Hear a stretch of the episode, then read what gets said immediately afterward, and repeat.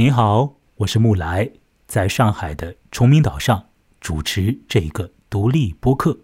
本播客的一种线索是要与诸位来探索各式各样的短篇小说啊，各种的虚构故事。那么在这集里呢，所要来具体的说的是由伊恩·麦克尤恩所写的短篇小说《夏日里的最后一天》。实质上，录音的时间呢是二零二零年的七月的头上，也就是盛夏正在拉开帷幕的时候。此时此刻，说着夏日里的最后一天呢，啊，就会让我产生一点点的哀愁的预感啊。不过这故事啊，里面所反映出来的气氛和所带出的情感。我觉得完全不可以仅仅用“哀愁”这个词语来框束。这故事之中有着很多夏天的动静呢。故事的主体实质上就是在讲一个呃不知道其长其短的夏天里面啊所发生的情况，发生在一个群租公寓里面的情况，或者照着。那个时候，也就是小说里面的那个时间来讲的话，啊，照着一九七零年代的一些说法来讲的话，是发生在一个呃个人所设置的一个像是群体公社里面的一些的事情呢。由一个小男孩的眼光来见证那些事。小男孩会遇到一个新房客，那是一个很特别的房客。这个房客来到了群体公寓里面。要和小男孩、小男孩的哥哥以及其他的青年男男女女住在那里，他们会度过夏天。那个夏天会说结束就结束了，而它的结束方式其实蛮怪的，蛮怪的。啊，在去说这故事之前，我要先衷心的祝所有的。偶然意外听到节目的网友，以及长期听我节目的呃朋友啊，都有一个好的夏日啊，在夏日里面能够得偿所愿，能够着治身心。如果不能够的话，那最起码某些东西可以继续延烧。本次要和我一起来聊夏日里的最后一天的是人在广州的黄文杰。黄文杰你好，后来你好啊。嗯，我们先来呃扯一些闲篇来聊聊夏天呢，聊聊夏天。这故事就是一个和夏天有关的故事，聊聊夏天的感觉，聊聊那夏天的结束的状态。你知道我所说的上述的那些夏天，指的都不是呃那气象意义上的，而是心里的夏季。黄梅姐，你能不能先来聊聊这些？心中的夏天，那是一个什么样子的感觉？在你那边，呃，以及这夏天的结束，一般而言，它又是如何的，啊，在心中终结的？我们已经是三十好几的人了，是吧？所以呢，已经度过了 对啊，有一些的夏天了。那因此啊，可以有资格来谈谈啊。一个一个夏天是什么样子的，在心中如何运作，以及他们怎么样的消失掉了？黄梅姐，你来说说吧。啊，好啊，在我经历过的这些夏天里面，就是他们发生的都会很明快，然后人在里面的话，就好像是浮在河里一样，然后就感感觉到外部的一些事情，就在心里要萌发出来了嘛，你也想要去接触这些事情，然后你。躺在河里面继续飘下去的时候，你会发现这些事情来得快，终结的也很突然，然后你会感到很遗憾。就反正对我来说，夏天给我最多的感觉都是遗憾，就很多事情就是悄无声息的结束了，然后好像就是再也不会再重复回来了，大概是就是这个感觉。嗯，好多时候我都希望，嗯，那种遗憾可以在。下下个夏天里，或者在下一个夏天里啊，得到兑现呃，但是事实情况啊，和你说的相似哎，我们都蛮惨的。我们怎么都没有激情燃烧的夏日啊？我们怎么怎么都那么惨呢？啊啊！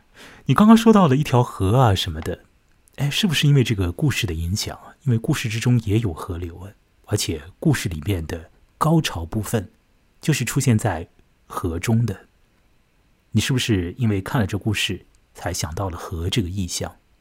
啊，倒不是，因为我家乡那边也是那个盐水，跟水有关的嘛，在水乡，对盐水。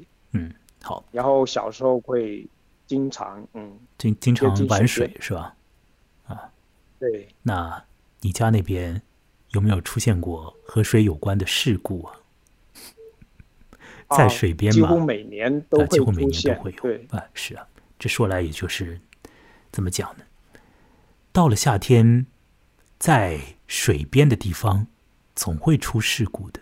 我这儿啊，大概也是这样啊。我是在一个岛上嘛，边上是长江。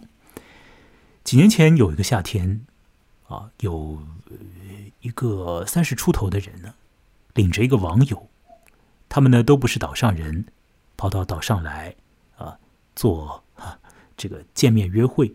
结果他们站在那个江堤上，站在一个丁字坝上。这时候潮水啊，说来就来了。他们都完全都没有预料的，呃，还在欣赏那浪涛呢。但那潮水的速度是极快的，快过了这个世界上啊百米赛跑跑得最快的那个人。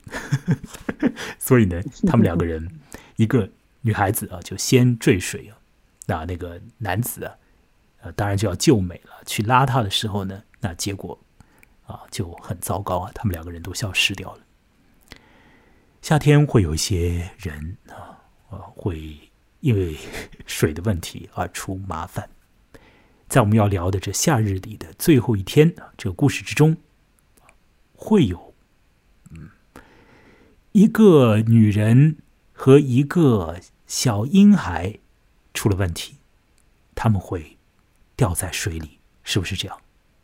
黄梅姐，你能不能帮我把这故事的最后的啊这个表面上的情况说出来？这故事最后会发生一个什么样子的动态？而随着那个动态的进行，那故事里面的那个夏天也就于焉终了了。那个动态是什么样子的？请你来讲一讲。啊，就是有三个人。就是在河上嘛，就是一个女人，一个小孩，还有一个男孩子，然后就是他们可能在嬉笑的过程中，就是船就翻掉了，然后翻掉的时候，那个女人和那个小孩可能就沉下去被冲走了，只有那个小男孩浮出水面，然后故事也就在这里结束了。嗯，这个小男孩只有十二岁，十二岁的夏季，这个小男孩。和那个呃，会在夏天结束的时候坠在水中的那个女子，其实他们有了一段呃比较特别的，也算得上是有一点亲密，或者讲是一开始的时候还有点生疏，但是到后头实质上还还蛮亲热的一个交往的一个状态啊。那么到了那夏日结束的时候，那个女人死掉。带着一个小婴孩，一同死了，或者讲是小 baby 吧啊。那，嗯，这故事就在那个地方结束。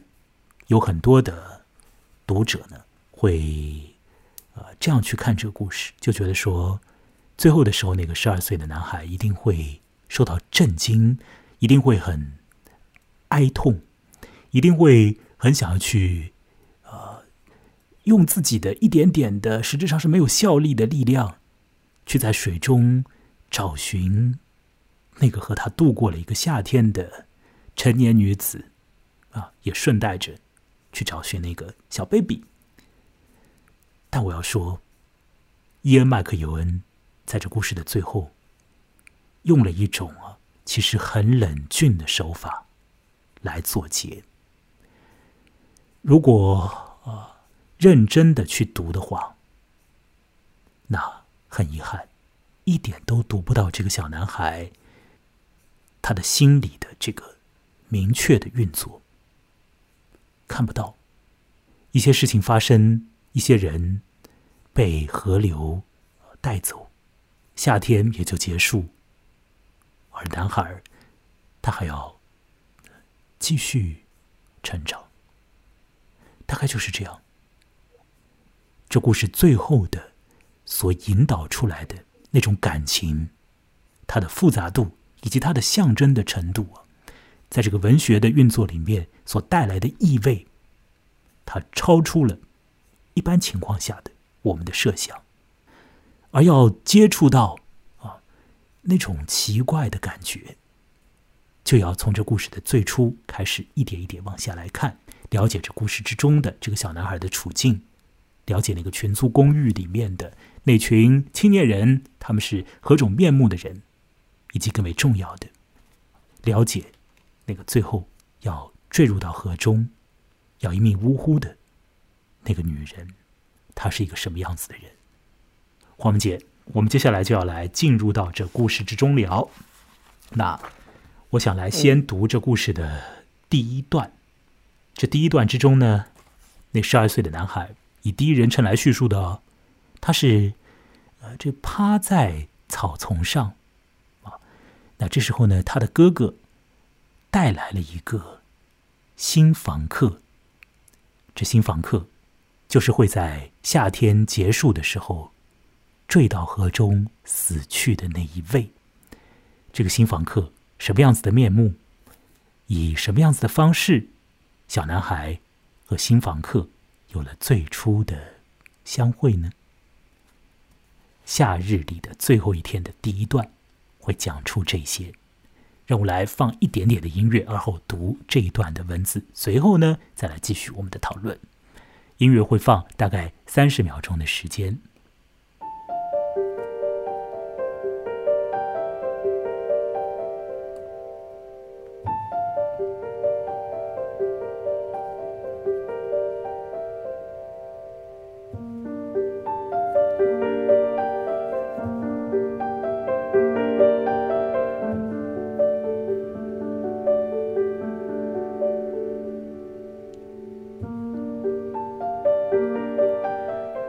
第一次听到他笑时，我正趴在阳光下后院的草坪上，光着脊梁，肚皮贴着地。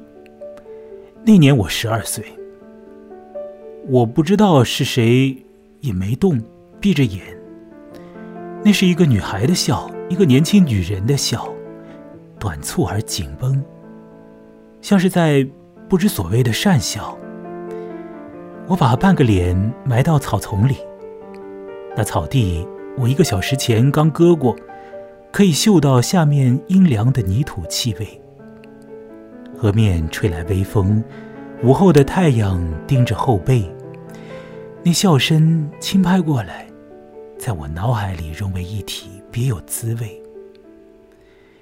笑声停了，只听见微风翻动我的漫画书。爱丽丝在楼上什么地方哭泣？一种夏天的至重感在园子里弥漫。然后我便听到他们穿过草地走向我。我飞快的坐起来，猛地有点头晕。眼前的一切失去了颜色。那是个胖女人，或者说胖女孩，和我哥哥一道向我走过来。他那么胖，胳膊都没法从肩膀上顺当的挂下来，脖子上挂着游泳圈。他们俩都朝我看，在说我。等他们走到近前，我站起来，他一边和我握手，一边继续打量我，发出一种温顺的马儿那样的轻嘶声，那就是我刚才听到的他的笑声。他粉红的手，温热、潮湿，像块海绵。每个手指根那儿都有个小肉窝。哥哥介绍说，他叫珍妮，会住在我们的阁楼上的卧室。他长了好大一张脸，圆满如一轮红月，又戴着厚厚的眼镜，眼睛显得如高尔夫球般硕大。他松开我的手时，我不知道说什么。不过我哥哥皮特在不停的说。皮特告诉他，我们要种些什么蔬菜，栽些什么花，又带他在能够透过树林看见那条河的地方停了停，然后领他回屋。我哥的岁数恰好是我的两倍，他对这种场面很在行，说呀说的。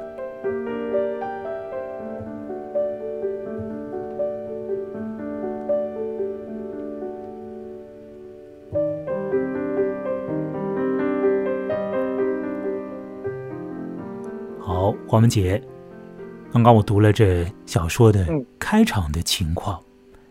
哎，你在看这故事的时候，对这最初一幕作何感想啊？我先说说我的想法。我第一遍读这故事的时候，觉得看到一个小男孩，呃，又遇到了一个呃女孩，这样过来了，而且又在笑。我的感觉是，首先这个小男孩是希希望这个女孩子来的，因为她是一个女孩嘛。呃，十二岁也许会有一点点的那个方面的某种心理，而那个女孩那种笑啊。起先给我的感觉，在第一遍读的时候，我不得不说是一种，呃，怪怪的阳光感，是一种和那夏天相符合的那种感觉。嗯，而我又得说，当看完这故事之后，回过头来再想这一幕的时候，多种想法都不一样了，那个笑的味道也变了，而我所预想的男孩和。那个新房客，那个胖女子之间 所可能会有的情况，啊，都和我想的不一样。伊恩·麦克尤恩这个会写到信的作者，在这故事之中，好像他没有把事情往那边明显的推移。好，我的话已经说了很多。华文姐，你在初次读这故事的时候，目光行经这第一段，你听到了笑声吗？听到了什么样的笑声？嗯，你看到了女人吗？看到了那个胖女人在你的心中留下什么样的痕迹？请讲。嗯，一开始的想法是，就小男孩观察的很仔细嘛，然后那个胖女人身体的特征又给他说的那么清楚，我会想那个小男孩是不是会产生一些，就是异性的。这种想要了解一个异性的这个心理嘛，嗯，就他可能会对这个异性，他是不是对胖女人会感兴趣？哎，我也是这样想的。我刚刚已经说了，我就是这样想的。为什么呢？因为伊恩·麦克尤恩他会写一些有点不是那么样的主流的那种和性有关的某种心理的运作嘛，是吧？所以我们都想到那里去了。然而，这个故事的后续的进程。会打破我们的想法啊！不是那样的，不是那样的。那个笑，你怎么看？如同马儿那样的青丝声，温顺的马儿那样。哎，不见其人，先闻其声呢。这是一种写作手法哦。中国人还蛮喜欢说的，“不见其人，先闻其声”，好像很厉害一样。那我们就先闻到他的声音了，哈哈哈哈，在笑。如同温顺的马儿一样的那种笑，哎，我也笑不出来，我笑不出那种笑，哎，黄文杰，你说说那个笑在你的心中产生了什么，还是说什么都没有产生？啊，是有一些作用的。我觉得那个胖女孩的笑，它不是一种很令人舒服的笑，是一种会令人尴尬，就是好像不合场面的那种笑声。她不太会应对这种集体的这种场面，然后笑出来的声音会让人不是很舒服。我的想法和你相近。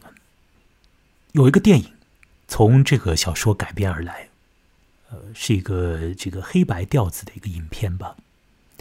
那我在呢网上呢看了一点点呢，看了开头也看了结尾。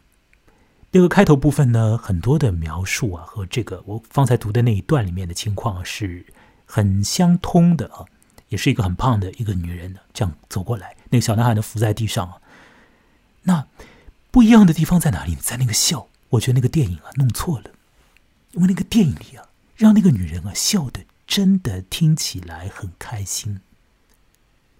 他没有那个温顺的马儿那样的青丝声。我觉得那个电影没有表现出来这一点，或者那个女演员没有表现出来这一点呢。他笑的太快乐了，而我们看下去的时候，这个故事看下去啊，呃，会知道那个笑啊，他会反反复复的被提及的，是不是这样？黄文杰，这故事里面不断的在讲这个女人的笑，以及到了她的最后，这个笑还引发了最终效果，使得她死掉，并且也使得夏天终结掉。这个笑很重要，很重要。而简白一点讲。或许我和黄文杰都认为这个笑是一个尴尬的笑，是一种啊，在你呃很没有完全的信心去处理你正在经验到的那个呃感觉的时候啊，那个情境的时候，也许你讲完一句话，你就会出于一种像自我防卫一般的露出一个笑的尾巴。我其实以前一直是。这样的人，我很容易笑的。有的时候讲的东西一点都不好笑，自己已经咯咯咯咯咯咯在那里笑了半天了。那有一次呢，有一个人跑过来跟我说：“他说你干嘛要笑那么多啊？你不要笑了。你的那个笑里面呢，可能不是完全的快乐吧？可能有些需要去化解的尴尬啊，等等的。你应该动用你的脑子，而不是在那里傻笑。”哎。哎，我觉得他说的是有道理啊！我现在也笑起来了，因为这个我当时确实是太尴尬了。所以，我们在这个笑上面要特别特别的留意啊。这个笑啊是很有很有问题的，这个笑在这整个故事里的运作是非常之关键的。好，在这个地方已经说了太多，那这故事接下来发生的情况是怎样的呢？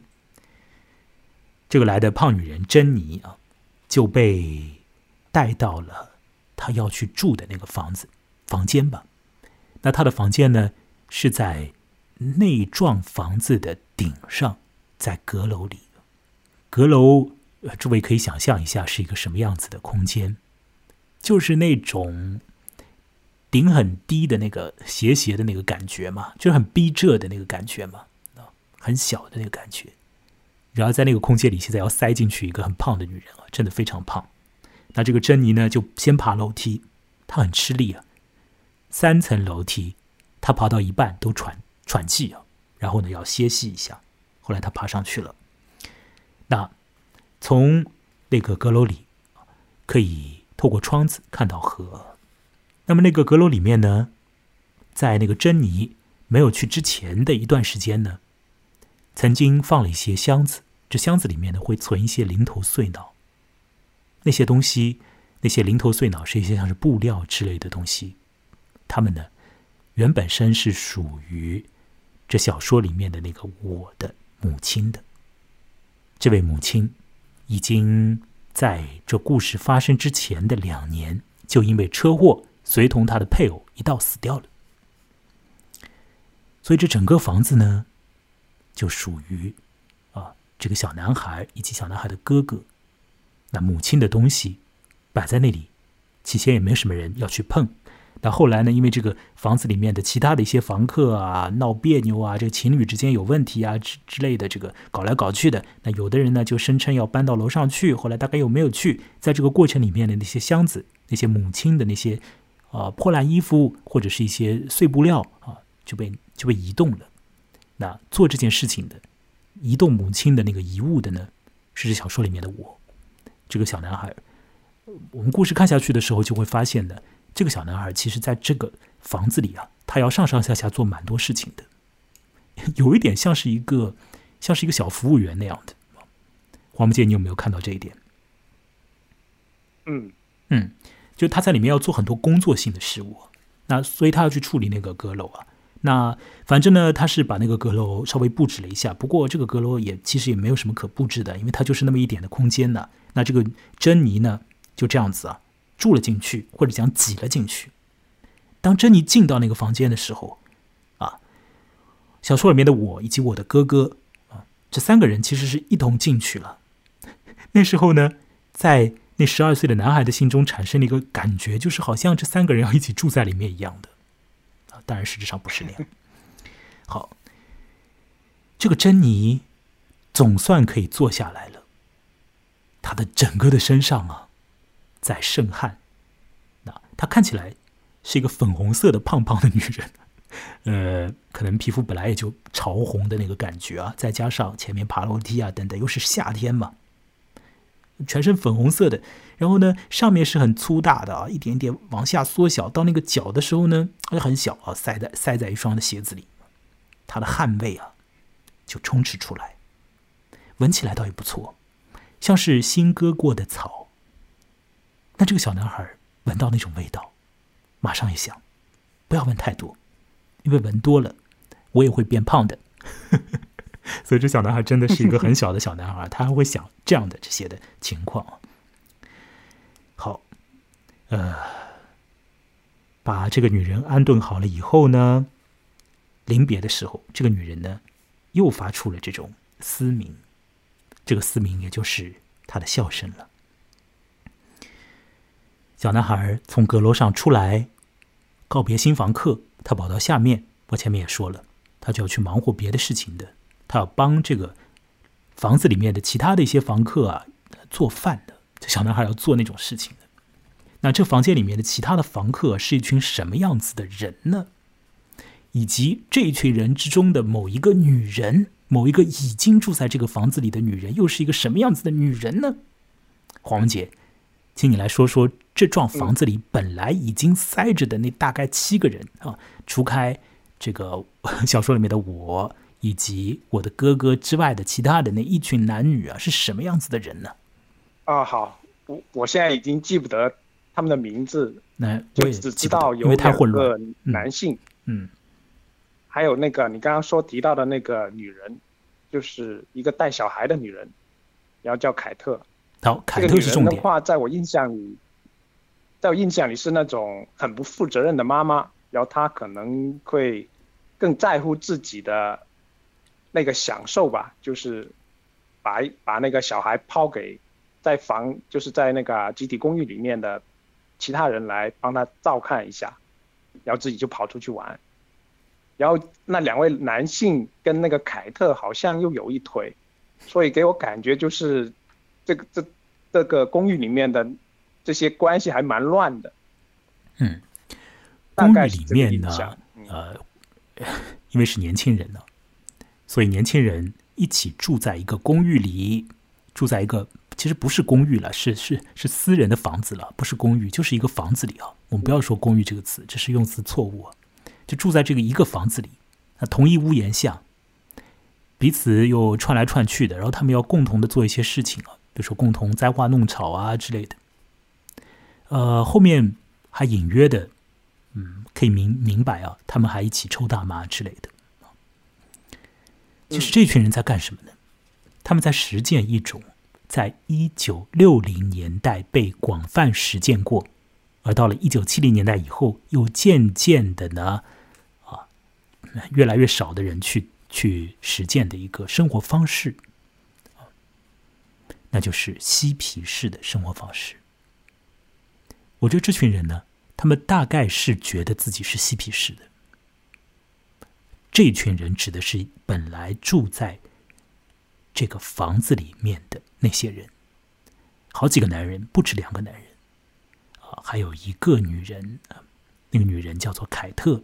凯特已经为人母，她的小孩子还非常小，是一个处在咿呀咿呀学语的那个阶段的小朋友吧。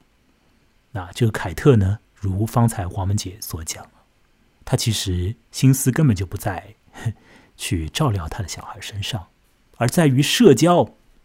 她是一个喜欢社交的女人啊，晚上呢总是要离开那个房子，去找一些她自己的乐子，啊，所以这个小孩子呢在晚上的时候没人照料，而到了白天，凯特实质上要去睡觉了，所以那个房子房子里面的别的人要啊手忙脚乱的要去照顾那个小孩啊，其实照顾的也都不得法的，就是这么样子的一个群租公寓，就是这么样子的一群嬉皮士聚在一起。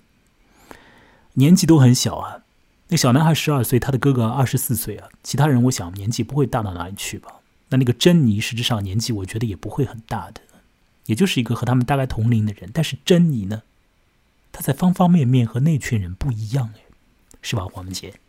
珍妮啊，对，格格不入，是不是有这种感觉？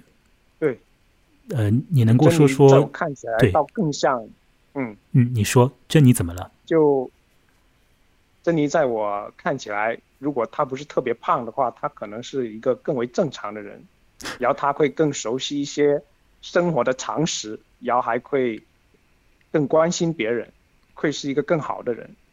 但就是因为她胖，所以会让人觉得不太好。你用了太多的道德判断了，什么更正常、更好啊？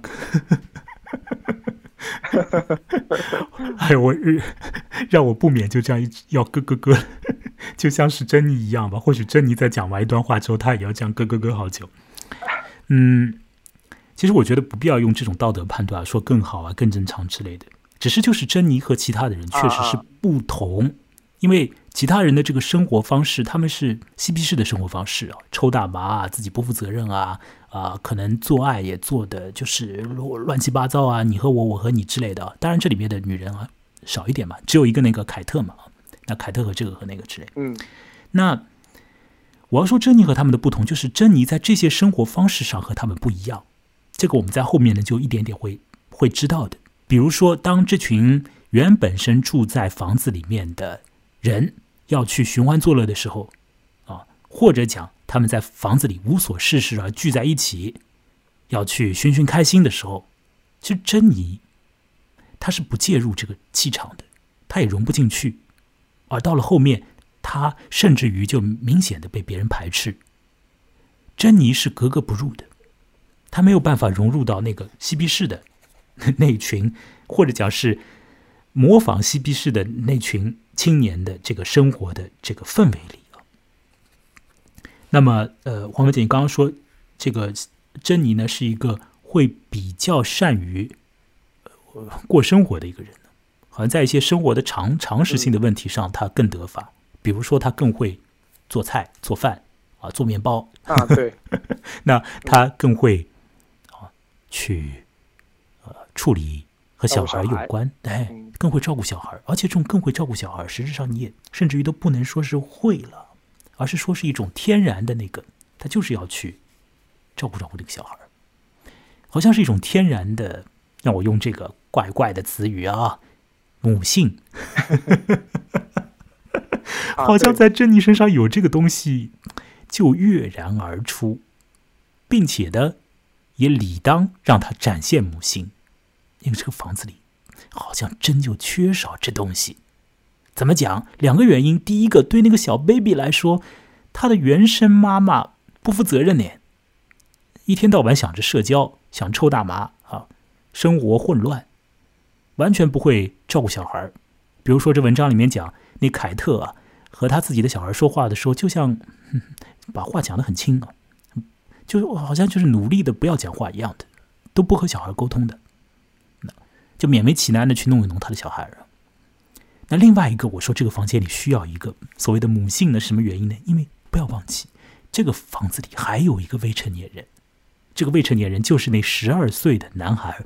这故事的叙述人我啊，我，他只有十二岁啊，十二岁就和 这群啊嬉皮士混在一块儿。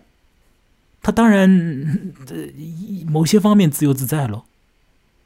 不过，太自由自在了，是不是他也有点心里的某种需求啊？十二岁啊，母亲死了两年呢，父亲也才死了两年呢，一到一到死掉的车祸。所以，这个小男孩会想到他的妈妈吗？珍妮在这种心理的背景里，会去做？代替母亲的角色，一方面代替那个小 baby 的母亲凯特，另一方面呢，他也会在比较比较那个隐微的层次上，去代替那小男孩这十二岁的我啊，他的妈妈。这一点，我不知道黄文杰你在初次读这故事的时候对此。你的感受是怎么样的？因为我觉得这点是非常重要的，一关系到这故事的最终的走向的，以及这整个夏天的动态啊。我不知道你第一次在看的时候，对于这个就是这个胖女人珍妮，这个一直在笑的这个女人，格格不入的女人，她渐渐的做了妈妈这件事情，打引号的妈妈，你一开始的时候的留意是什么样的？或者你一开始的这个心里的想法是什么样的？看这故事的时候，还是说你其实没有注意到？大概也是你说，跟你差不多，就是她担任了一个家庭主妇的角色嘛。就是不管是做饭啊，还有照顾小孩，哎，还有就是把那个让我逼问一些那个床单换洗啊，这些这些都很这表面上嘛，这都我们都知道。让我逼问你一下，就是你有没有感觉到这个胖女人她在某些时候也代替了这个小男孩的娘，或者说她开始扮演那个小男孩的娘的角色？嗯，是有的。这个很关键的，这个比这个比扮演那个这个。凯特的角色啊，或者和凯特的角色互换啊，更加要紧的。好，所以呢，在这一点上呢，呃，一个很大的问题就产生了。就这个房子里面的这群人，他们是这个样子的生活方式，而珍妮的介入呢，其实是无法介入，或者说无法融洽的介入。但是呢，他又找到了一个啊，他自己适宜的一个方式，去参与这群人的生活。那就是为他们料理生活。那么，针对两个小朋友而言，针对那个小 baby 以及针对那个小男孩而言呢，珍妮也就成为了一个打引号的母亲的角色。我们看看这个故事接下来它的一些细节上的运作是呃什么样子的啊？呃，有一句话啊，有一个地方谈到这个母亲。和谈到河的这个地方了，以及谈到船呢，这些都是很关键的一些意象了。对这个小说的后面的进行，说的呢是在某一天，嗯，小说里面的我，他想要去摆弄他的船，啊，那呃，我把这句话读一读吧，觉得很有意思，很有味道。他说：“等我走到码头时，这我就那个小男孩啊。”太阳已经下山了，河面成了暗黑色，飘着一片片碎红，有点像过去阁楼上的碎布头。今晚的河水流速缓慢，空气温暖爽滑，因为背被太阳晒疼了，没法摇桨。我没有解开小船，而是爬进去，坐在里面，感受河水静静的起伏，看那些碎红布头沉入黑色的水中，想着自己是不是吸了太多珍妮的气味。这段话实际上是很有味道的，因为他把很多关键、关键的意象和关键的心理运作，以及关键的那个这个符号性的东西都揉在一起了。这个小男孩走到码头那里，看他的船，这个船很关键啊，在这故事之中。然后呢，他看到河面，河面怎么样呢？已经暗黑啊，有一点碎红。这个碎红像什么东西啊？非常非常重要，像过去阁楼上的碎布头。有母亲的东西啊，落在这个河里了。黄文杰，你有没有注意到这个？这个就是伊恩·麦克尤恩他的那种很有诗意的那个表达。有母亲的东西落在河里了，而这个小说的最后有一个代替母亲的人，他掉在河里了。他看着那些碎布头的时候，那个小男孩看着那些像是碎红布头那样的那种光线的时候，他想着的是，他自己是不是吸到了太多珍妮的味道？我们可不可以？花一点心神在这种细节性的句子上，感受里面的那个很微妙的那种啊，那种意味啊，我觉得是非常妙的。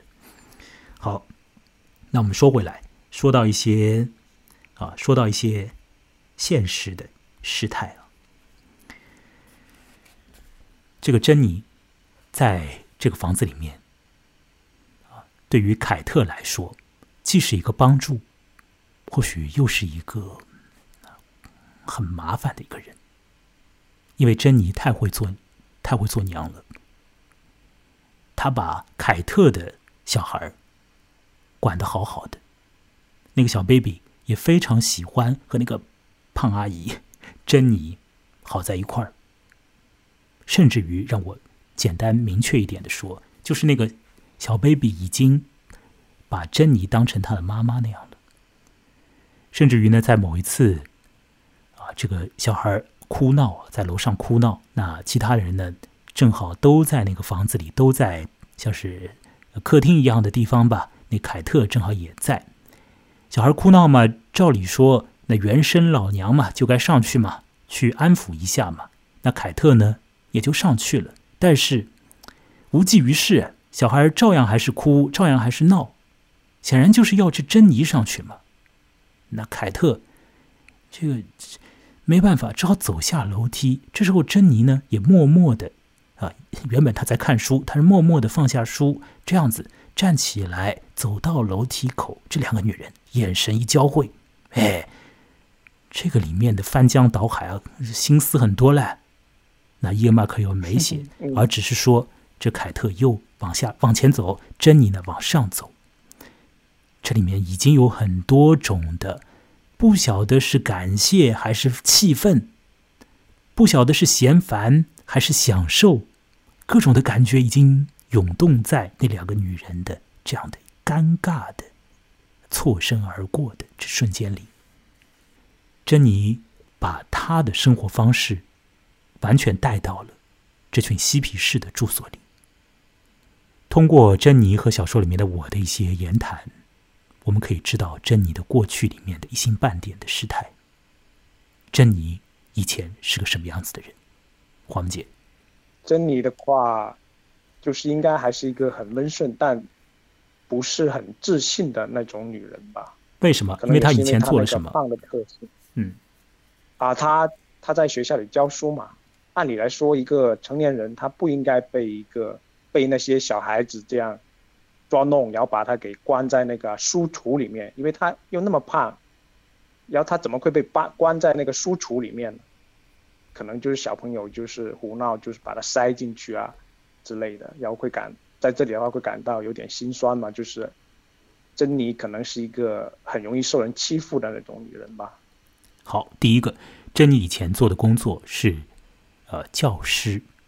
所以，诸位想想，教师在你的心中一定是一个什么样子形象的人物？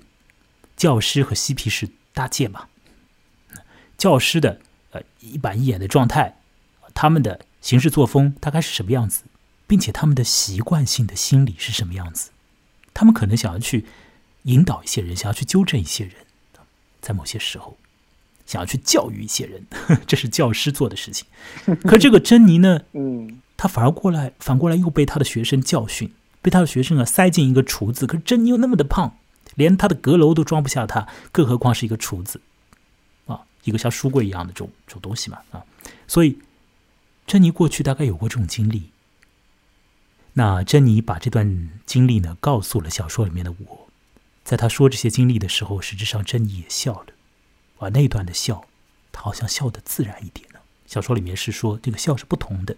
不同的一种笑，好像我会觉得珍妮在讲述自己往昔里面的一些糟糕事情的时候，那个笑才真正是会心一笑，才真正是一种啊过去就变成变成呵呵时刻的那种笑声，而那个温顺的马儿一般的嘶鸣啊，那是不正常的尴尬的笑。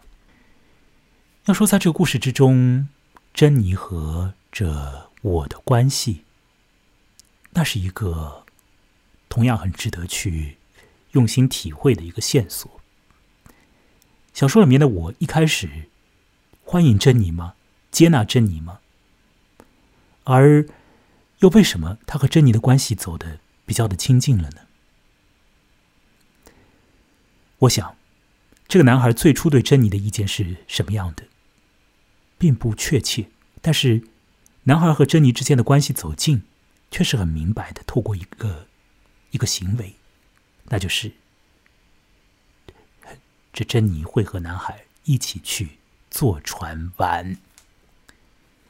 男孩有一艘船嘛，前面也讲到过，他夏天都要去摆弄那艘船，去修缮它，去去呃玩它，自己想要去看它，基本上是看它，但没有什么人会 愿意一起和他去划船呐怎样的。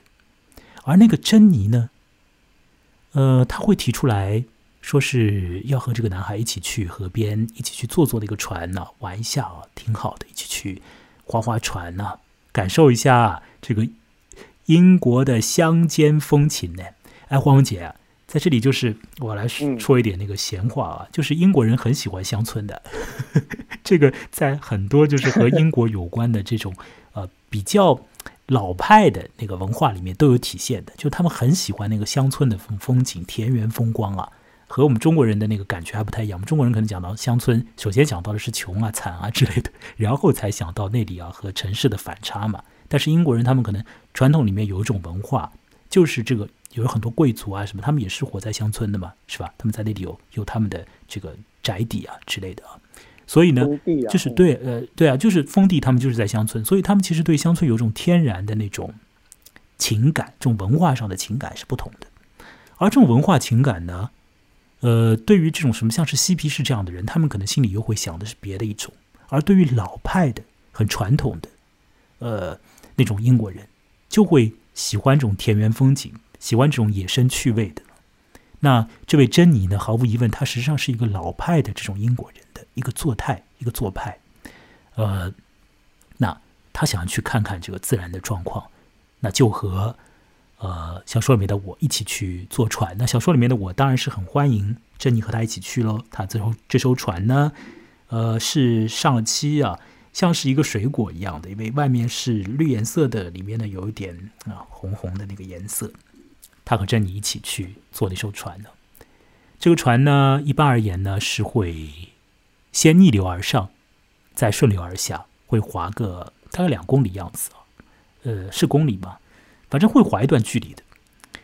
那么在此期期间呢，当然就会进入到这个自然的生态里面了这个小男孩好像对这种自然的状态都是很懂的。比如说，他听到某种鸟叫，他就会说：“哎，那是什么什么鸟在叫啊？”啊，珍妮呢？他不懂，不过他好像也会觉得鸟叫挺好的。珍妮不懂，不懂这是什么鸟。那小男孩就教了珍妮一种鸟叫声——乌冬。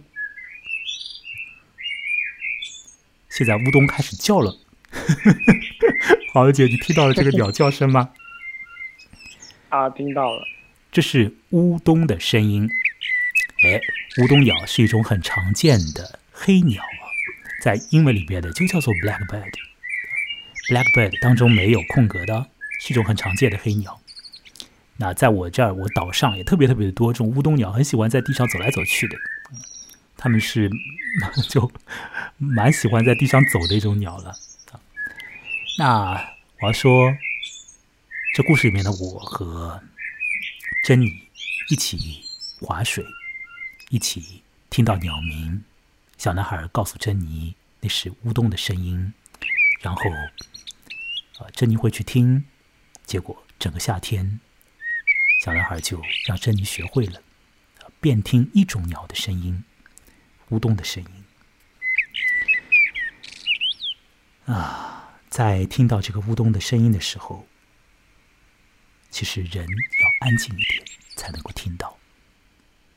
如果一直发出温顺的马鸣一般的咯咯咯咯咯咯的话，鸟可是不会叫的。所以你要安静一点。所以花文姐，我要说，作者写了一个鸟鸣，实质上是有意味的。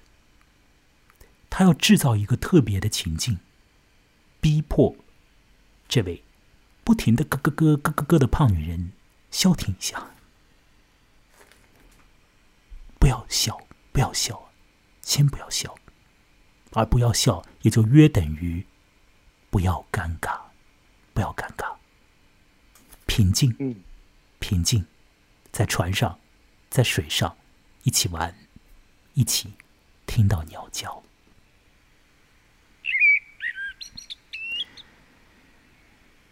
这个水流对于小男孩而言也是啊很好的。一种自然的状态。那多了一个人和他一同去行水啊，当然也是一件好事。起先觉得说珍妮大概会因为太胖，所以坐到船上，这个船大概就失控了。可是呢，珍妮坐进去之后呢，也还行，也还行。在船上，珍妮会放松。那放松下来之后，他会和小男孩讲一些事情，那就会讲到过去他做老师的时候被关起来啊，被学生捉弄啊之类的。然后他会发出很放松的、有节奏的笑，而不是以前那样的生硬的嘶笑。呃，这个划船的经验，在水上玩的经验，拉近了这对忘年交，也让珍妮快乐了起来。原因非常简单。因为在整个房子里，珍妮总算有了一位朋友，那就是小说里面的我，十二岁的男孩。如此格格不入的一个女人，找到一个朋友，对于一个女人而言，其实是很重要的。所以珍妮更为快乐了。她平时的时候，在给大家伙做什么食物啊等等时候，啊，在去照看那个小 baby 的时候，她也会不自觉的，就是。哼起歌来啊，啦啦啦啦啦啦，这样唱，就快乐起来了。不是那个咯咯咯咯或者嘶鸣的港笑了，蠢笑啊，呆笑，尴尬的笑，他换成了歌，而歌词呢，含含糊糊的，反正就很快乐的，会进行哼唱，会笑，啊，会会发出自然的笑。可其他的人，实质上还是将珍妮视之为是一个异类，而。小说里面的我接纳了珍妮，和她关系比较近。那有一次呢，这小说里面的我呢，拿出了他的母亲的照片来给珍妮看。这时候，母亲这个意思再次的进入到了小说的明面上面。珍妮看了这个照片，她有了一个感觉啊，她她评判了一下这个女人嘛。我说她看上去是一个非常好看的女人之类的话，而与此同时，在小说里面的我那边，我的心中也有了一种感觉，这个感觉相当相当有意味。我不知道黄文杰有没有留心到它，但是我要将这个地方来读一读。那我要读一个句子。珍妮看了很久，说了些。她看上去是个非常好的女人之类的话。忽然间，我觉得妈妈只是一个照片中的女人，而她，而妈妈，可以是任何女人。第一次，我感觉妈妈远离了我，不是在我心里向外看，而是在我身外被我珍妮。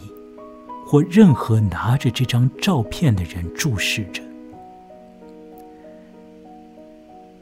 让我继续读下去。珍妮把照片从我手中拿走，和其他的一起放进鞋盒里。我们下楼时，珍妮开始讲一个很长的故事。珍妮的一个朋友写了一出戏，戏有一个奇怪而安静的结尾。那朋友希望珍妮在中场时带头鼓掌，可珍妮不知怎么搞错了，在中场前十五分钟的一段沉默戏里鼓起掌来，结果是戏的最后一部分就这样给丢失了。掌声很热烈，因为没人看懂戏在讲什么。我想，珍妮讲这些是为了让我别再想妈妈。他做到了。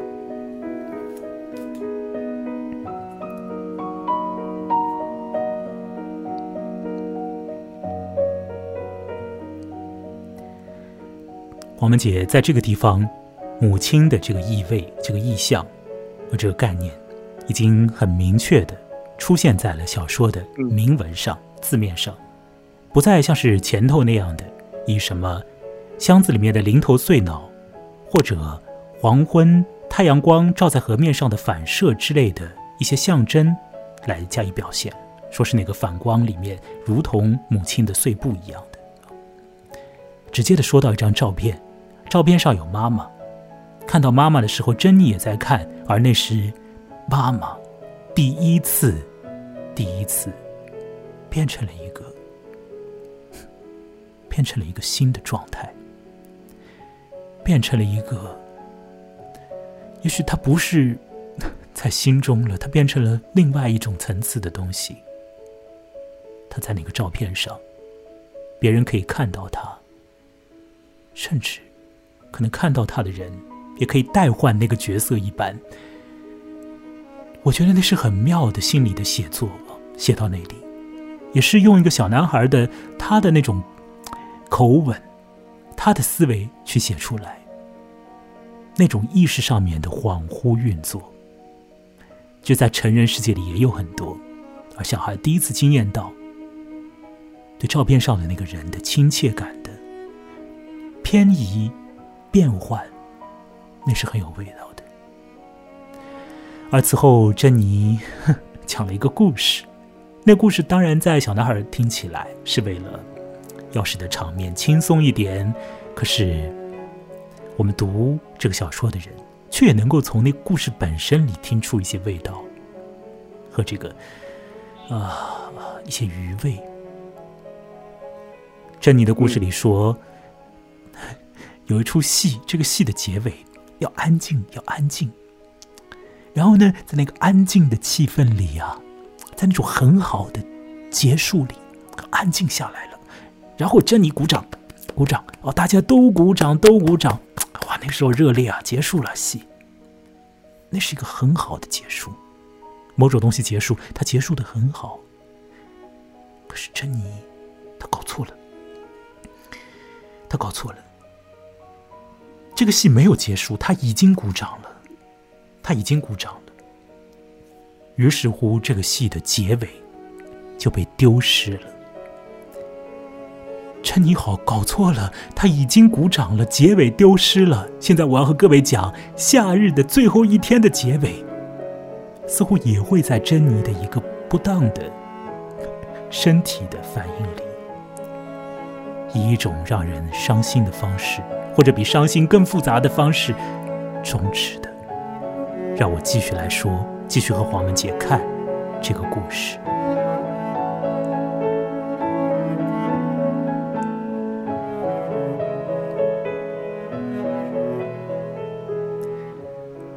好，黄文杰，让我们继续来看啊。在这个故事的靠后部分，珍妮和我之间的关系，已经在珍妮那边看来，想来大概是很亲密的。像是好朋友、忘年交，某种程度上也像是妈妈那样的，或者说是一个照顾者和被照顾者的这种关系吧。而珍妮和这房子里面的其他人之间的关系呢，却一如起先，仍旧他们根本就没有办法融洽的相处，隔膜始终是存在的。珍妮不介入其他的人呢，啊，为他们做一些生活上的打点，但是。不和他们玩在一起，而其他人呢，其实对珍妮也是嘲笑这种这种看法了。那河上面的这个欢乐时光啊，或者说平静的时光，听鸟鸣的时光，会继续的进行。有的时候在河上听着这乌冬的声音啊，珍妮就会问起来，问起大麻之类的。问起这个小男孩说：“你到底怎么看大麻？”那小男孩当然会说一些话，珍妮也就听听，好像给这个小男孩一些空间，他也不会去教训他，或者不会有个道德上的判断，说就不能抽大麻，或者说你的、你的亲人、你的朋友最好不要抽之类的，或者说你离远点都没有说，他只是问问这个小男孩对对这个东西的态度。那么而后呢，关系啊更加的融洽之后。这个小 baby 都参与到了河上面的那个游玩的这个行列里面。其实这说起来也有一点点的现实原因，或者现实原因其实也蛮重的。因为既然下午的时候，呃，珍妮和我要去河上面玩，要去划船，那么那个凯特的小朋友，这个小 baby 怎么办呢？嗯。曾经想要把这个小 baby 留在那个房间里，可是后来还是不行啊，所以这个小 baby 就一直黏那个珍妮啊，那珍妮也要照料他，所以这个小 baby 就被珍妮带着一起上那个船，这个船也载得下这些人的重量。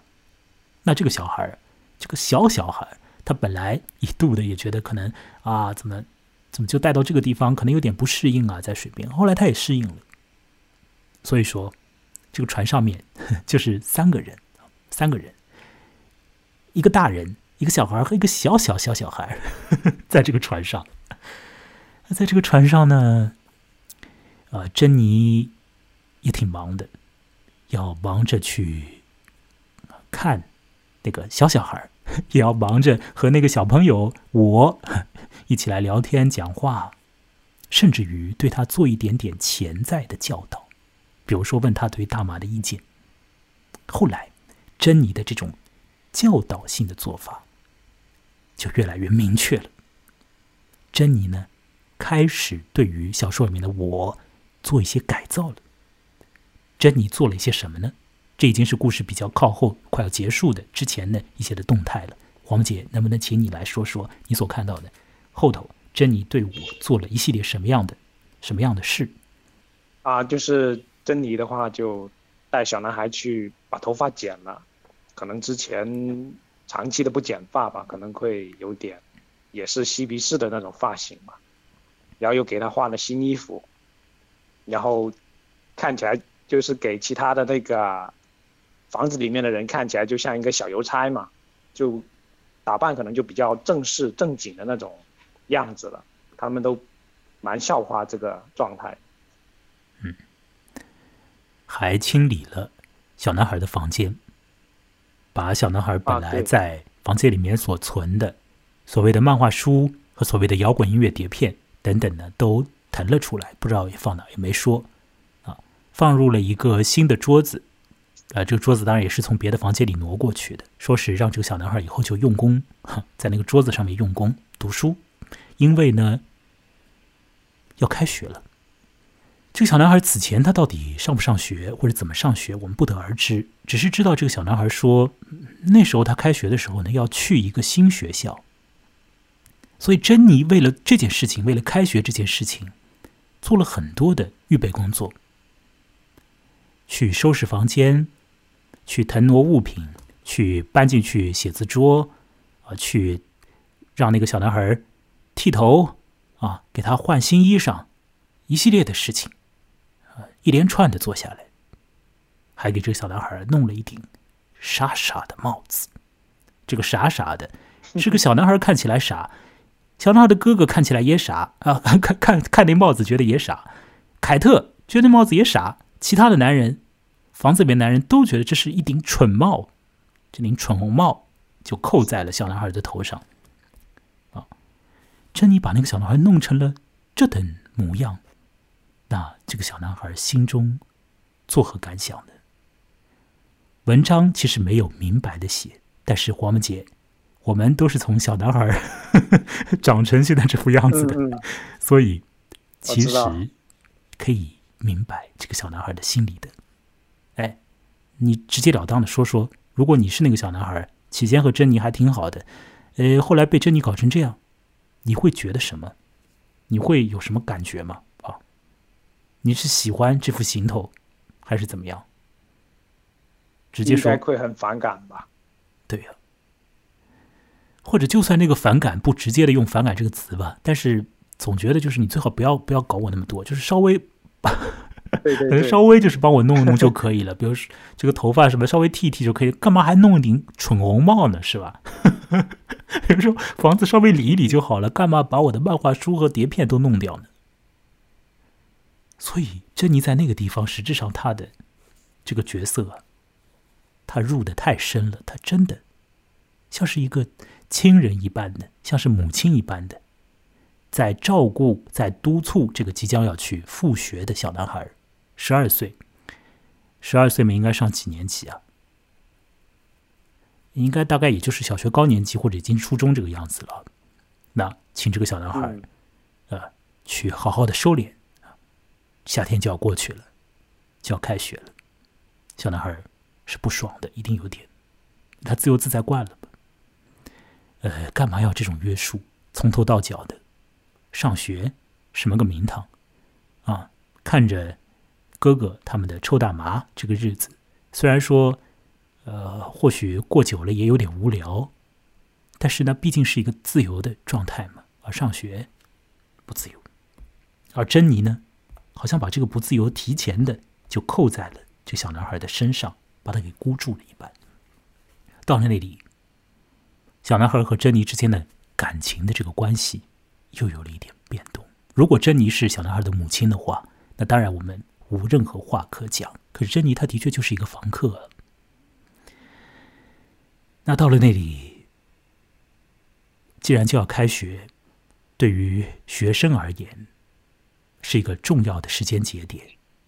讲明白一点，那就是夏天要在那里结束，或者说心理上的夏天要在那里结束。一旦开学，一切的生活秩序都会发生变化。夏天所释放出来，或所可能象征着的种种的那种快乐啊、闲散啊、热烈啊。啊，有期望啊，呃，这种感觉，或者说是，这个慵懒呐，啊，这个我可以躺着不动啊，等等的，或者说身上黏糊糊、湿漉漉，但是心里头又热热热融融，想着很多激情的事情，这种种种种，而夏天所代表着种种种种的心理的那个东西啊，一开学的就没了，那要开学了，好，开学之前，这个夏天也要没有了。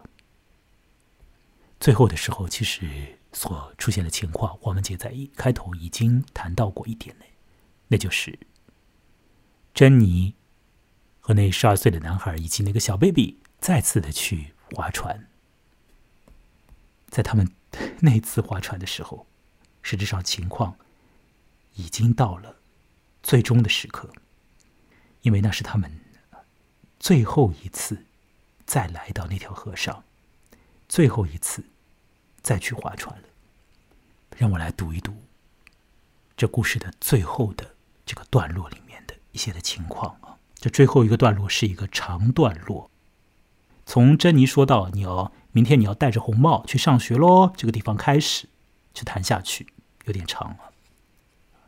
珍妮是以这种严肃啊、责责备的这种语气啊。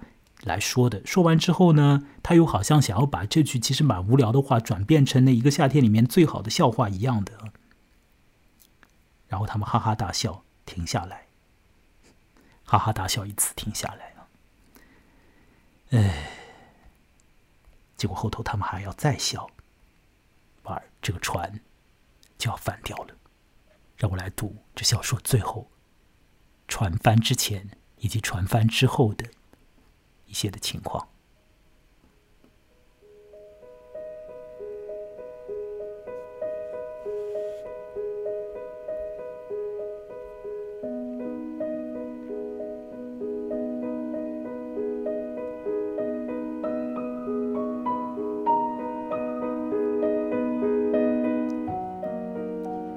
我们哈哈大笑，似乎停不下来。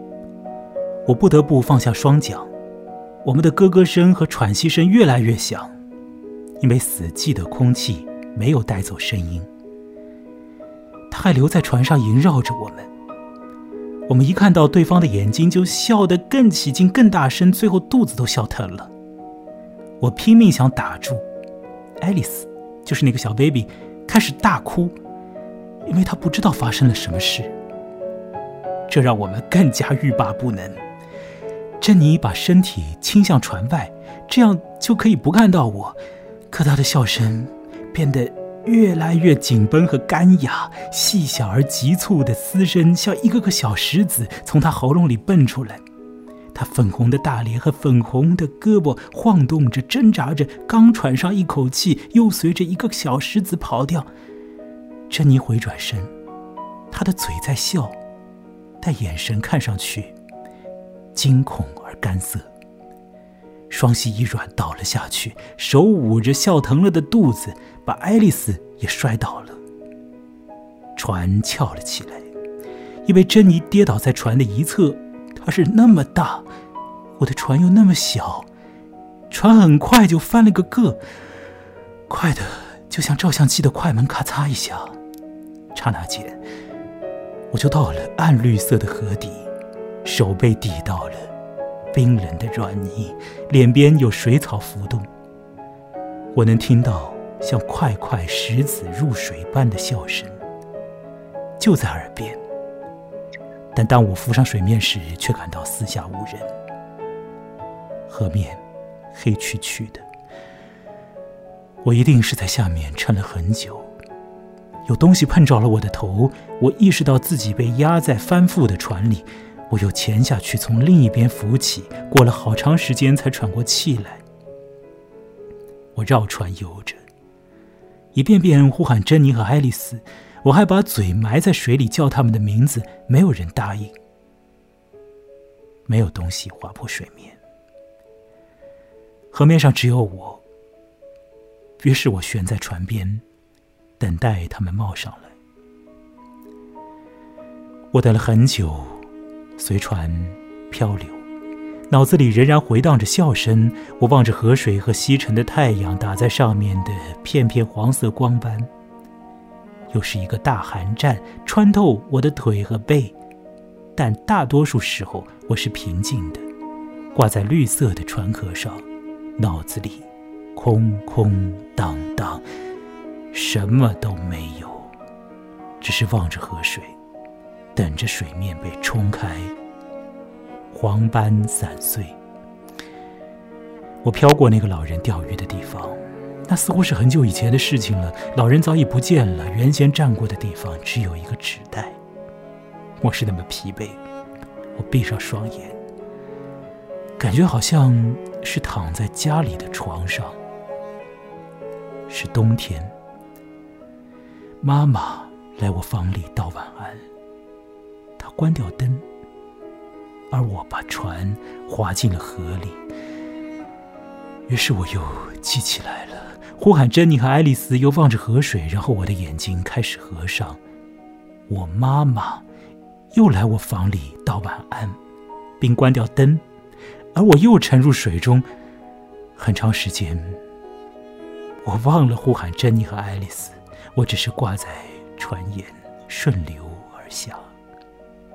我现在看到岸上有个地方，是我很久以前熟悉的，那里有一片沙滩，码头边有一方草岸，黄斑已沉入水中。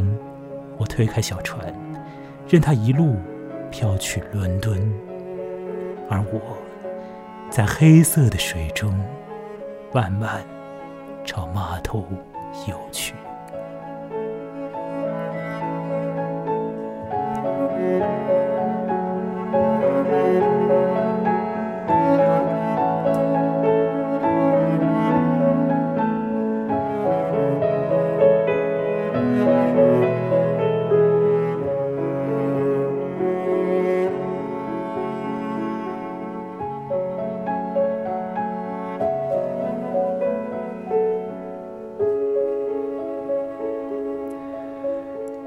故事到这时候已经全部终止，夏天的最后一天结束了。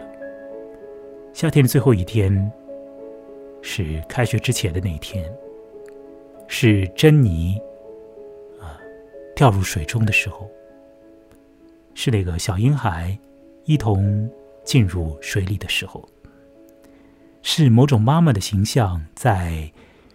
我在水中载沉载浮的时候，也在我的脑中反反复复闪现。妈妈来关灯，再关灯。我想要找珍妮吗？我想要找那个小孩吗？小说里面的我想要找吗？他当然起先会叫他们，哪里叫得起来啊？已经顺流而下，不知去向。珍妮那么的胖，她沉下去了。后来，小说里面的我的脑子。也就空空荡荡。妈妈来关灯，再关灯，然后继续。这小说里的我顺着水下去，河流会流到一个地方，流到城市，流到伦敦。而小说里面的我会游到码头。就是这样，整个夏天就在这个状况里。结束了。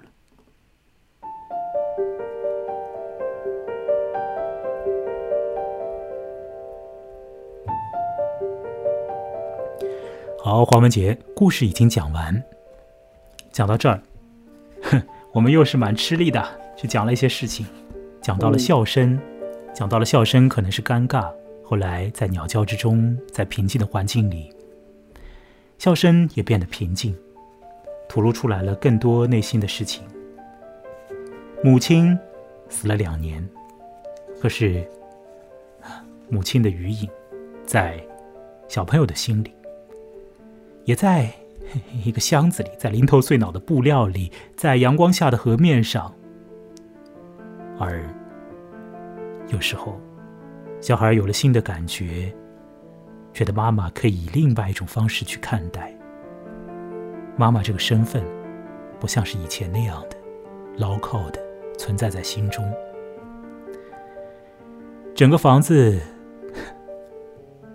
沾染了哥哥以及他的伙伴，或者那些狐朋狗友，或者那些其实本不认识的房客们的生活的作风和习气，弥漫着大麻的味道。也许是那样的，嬉皮士的生活，当然也活不了，不能够就一直按照嬉皮士的生活去活嘛，对吧？那，嗯，可是那群人怎么办？不清楚。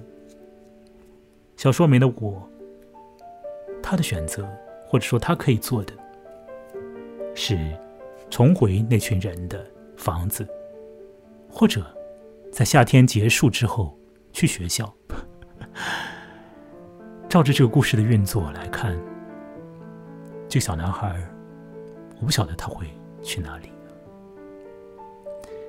呃，诚心实意的来看，有时候小男孩到故事的最后，他有种好像释解掉了某种东西的感觉。那个小婴孩和那个胖女人，小男孩真的。那么样的需要他们，真的与他们的关系那么样的紧密，那么样的不可破吗？小男孩真的会很希望他们再从水中浮现吗？也许在夏天里，应该和可以有的诸种感觉，都已经运作过，都已经在心中浮动过、荡漾过，并且完成了他们的波纹。许多的波纹，如果再次扩散出去的话，大概会触及到一些麻烦的领域。所以，这故事的最后，随着夏天的终止，事情在许多方面也一并休止。我要说，伊恩·麦克尤恩写了一个既冷酷又温馨的故事，既热烈啊。又冷酷又温馨又残忍，里面有着童真的东西，又有着成人的这种感觉，有着死亡，有着消失。整个故事是复杂的，并不仅仅是一个小男孩在夏天有了朋友，胖女人做朋友，一起划船很开心，然后胖女人死了很难过。绝不仅仅是那样的开心，也绝不。仅仅是那种难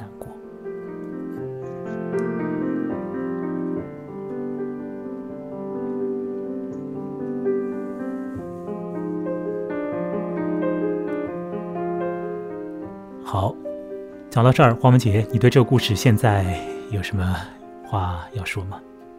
故事已经全部终止，所以我们就可以来随便聊聊，包括说对于这个故事的写法啊等等方面，任何方面。任何想来想说的，现在都请你来说一说，请说吧。嗯，这个故事其实还蛮难说的。嗯，就是他读下来，他的节奏很缓慢嘛，就像一个就是家庭琐事的那种场面。嗯，然后它没有很多特别，就是就是剧情方面特别有意。就是让人会很激动的地方，它就是一个很平缓这样一种讲述，但是它里面真的就像刚刚你复述的时候，会有很多很微妙的那种情感的运作。到最后，小男孩，我觉得我想法也是差不多，我觉得他是有一点释然的。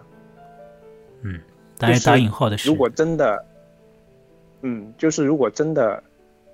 那个珍妮还有那个小女孩，他们都平安的回来之后，那个生活的继续运作下去，可能不一定真的如以前那样还是一个很那么开朗明明快的那种夏天的感觉。然后我觉得他这个用这种方式来消逝的话，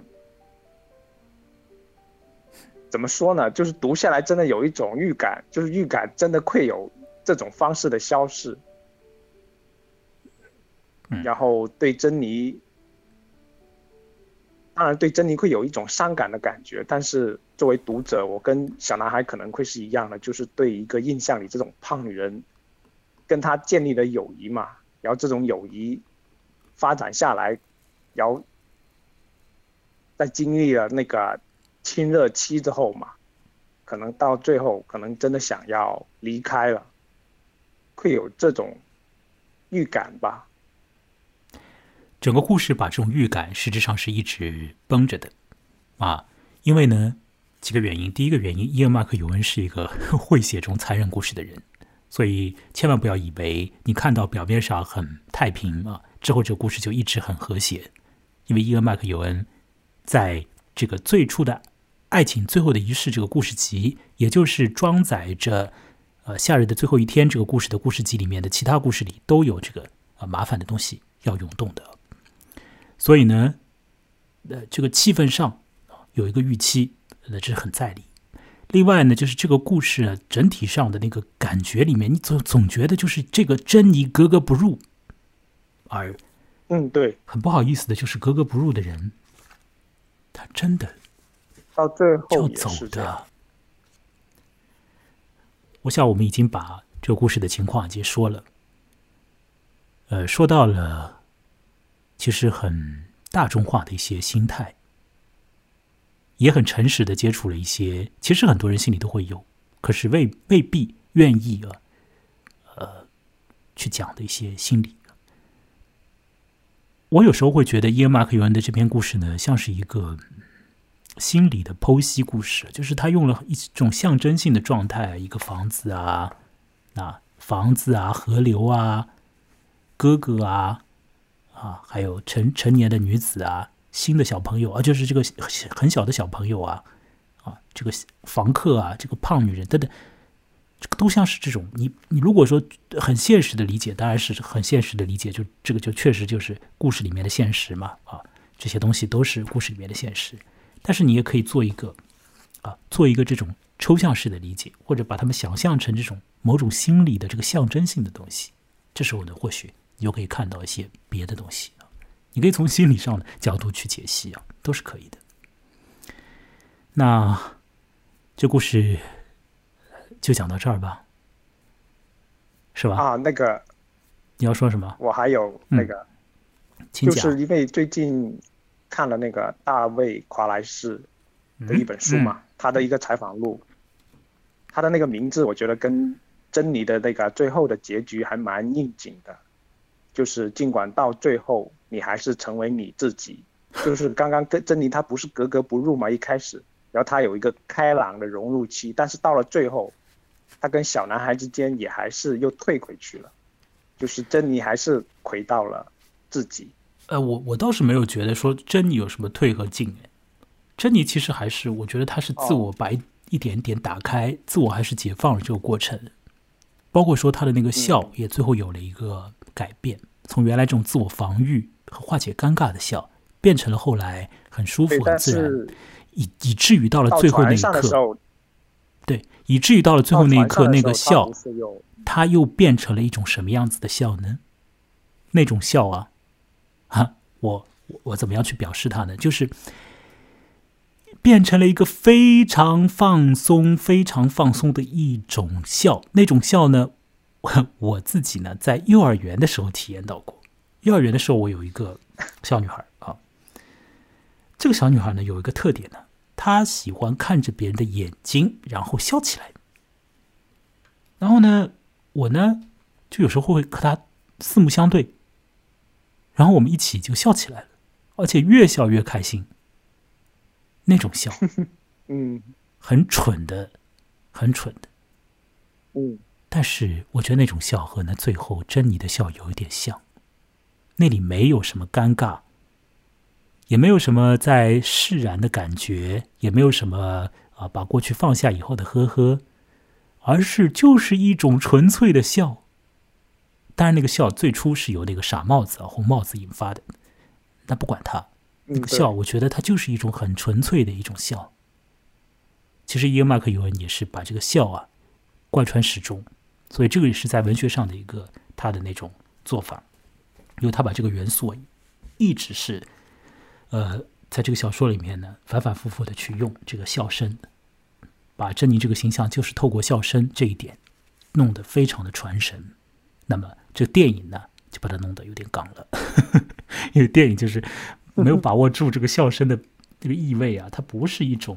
我就觉得那个嘶鸣声啊，这种感觉都没有都没有很好的传达啊。这个当然我们扯远了。好，我们的时间已经非常长了。这次呢，啊，嗯，夏天才开始，夏天才开始，所以很多的事情大家悠着点儿。很多想要去做的事情，现在做起来啊，慢慢来。啊，如果有什么小船现在划起来，它该翻的时候让它翻了也可以。